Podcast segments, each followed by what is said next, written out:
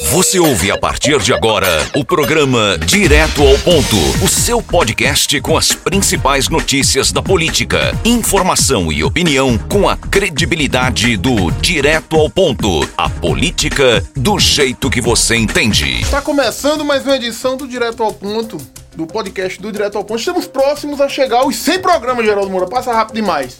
100 programas já chegando, rapaz. Mas Construindo parece muita informação. Que foi ontem, Parece né, que foi ontem. É, e Né? tudo bem, né? É, tudo bem, estamos aqui, né?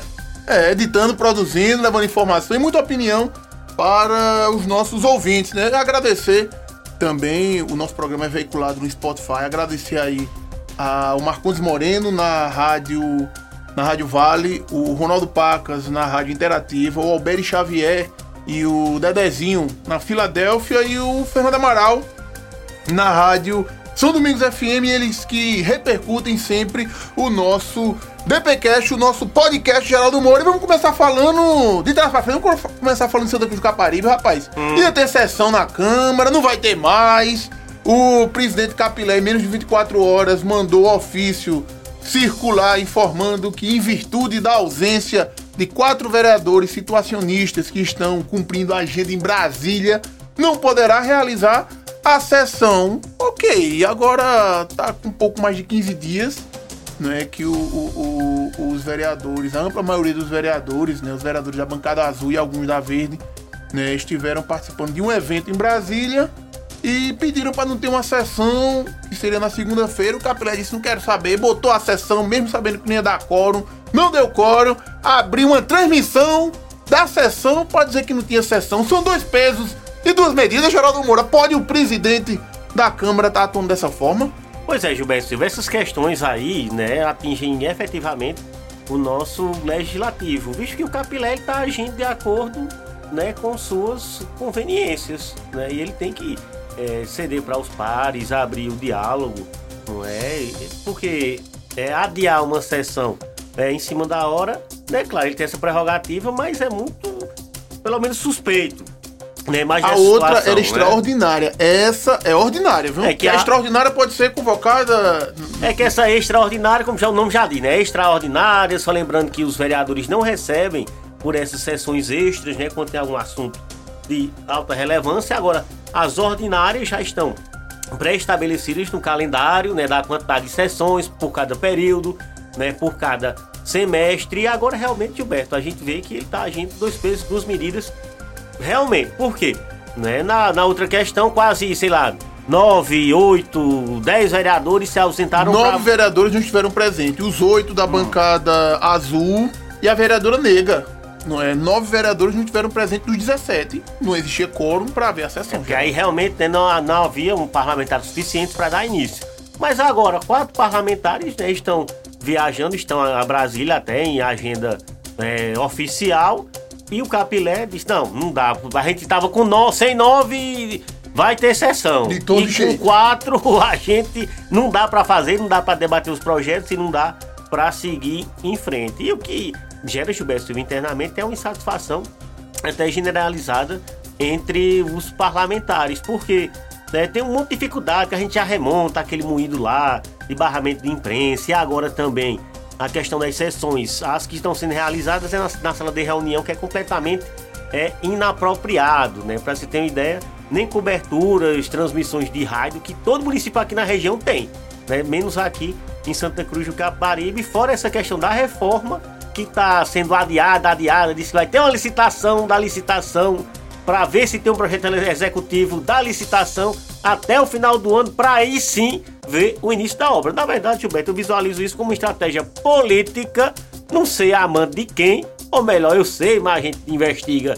e depois traz os fatos à tona, de segurar a tribuna, viu? E é isso que está acontecendo, e a perspectiva é que esse ano não retome a normalidade nos trabalhos na Casa Zé Vieira de Araújo, não, viu? É, a expectativa de início aí das obras agora é só para novembro, né? Tem licitação, tem todo o trâmite, só para novembro deve iniciar a- as obras, então, nem expectativa, não tem sessão ordinária, no, nem extraordinária de forma alguma, no plenário da Casa José Vieira de Araújo. Ó, Gilberto, e quem usou as redes sociais foi o Alan Carneiro. O Verdinho, O Carneirinho, rapaz. líder, Quando ele volta. líder. volta à Grupo cena aí, justamente para tecer críticas, né? Que foi até anunciado numa coletiva, né? Realizada pela Secretaria Municipal de Educação, dizendo o calendário, né? Da retomada gradativa e híbrida das aulas aqui na rede de ensino, né? E o Alan Gilberto Silva foi às suas redes criticar, dizendo, poxa, mais nove meses e já era para ter voltado em parte, mesmo com toda questão, é, já que teve esse intervalo aí obrigatório por causa da pandemia, dava para ter realizado as reformas estruturantes para que na retomada da- das aulas, né, pudesse voltar pelo menos dentro de uma relativa é, normalidade, né? É, inclusive, pais, né, estão aí revoltados, né? Muitos pais estão revoltados aí com mais um adiamento da retomada das aulas. A secretária de Educação, nas palavras dela, foi até forte, né? Disse que fazem décadas que a educação de Santa Cruz do Caparibe está sucateada, né? Um tom político, né? Um tom político, não sei se ela era a melhor pessoa para trazer o tom político a essa discussão, né? Por ser mais técnica, não é? Mas nove meses, Geraldo. Nove meses, dia 1 de janeiro de 2021, o prefeito eleito e empossado é o Fábio Aragão e sua equipe, rapaz. Tiveram aí nove meses e até agora nada de volta às aulas. Pois é, Gilberto, e por falar no prefeito Fábio Aragão, né, ele está em Brasília, junto com a comitiva de vereadores, juntamente com o secretário especial, né, o Kumaru, e também, Gilberto Silva, o Natália, o Arruda, né, que, que estiveram é, reunidos até com o Eduardo da Fonte, deputado federal, pleiteando aí uma SEACA, né, uma central de SEACA? abastecimento regional, aqui Foi pra bichona daquela, aquele tamanhão. Santa Cruz do Capibaribe, né? Tá, tá certo. Você é a cuna daquela. Tá, tá dentro da demanda, dentro tá aí do bisaco do Fábio Aragão, né? Vamos aguardar mais informações detalhadas sobre essa ida dele a Brasília. E o mito vem aí de novo, gostou de Pernambuco, não foi? Será que ele ia ser daqui novamente? E o Bolsonaro vai estar aqui em Pernambuco, desta feita agora numa agenda institucional de presidente, não uma agenda de passeante, né, de motoqueiro selvagem, né, que está apenas a Não é passear. muito contra, Gilberto. passear, né? Isso aí é que passear. Motoqueiro selvagem, É, já assistiu o filme, não? Motociclista. É, motoqueiro é selvagem. não. Mas agora Motoqueiro é negócio de gangue, Gilberto. Ele vem, é, é. Gold Hashes. É, bem, é você que tá dizendo, né? É, mas dessa vez ele vem inaugurar obras, obras hídricas aqui em Pernambuco, Geraldo.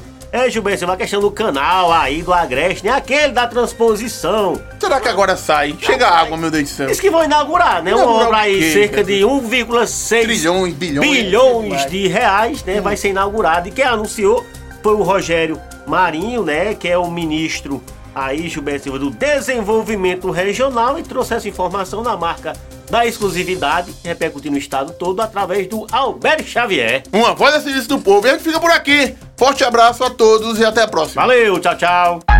Você ouviu o podcast do Direto ao Ponto. Até a próxima.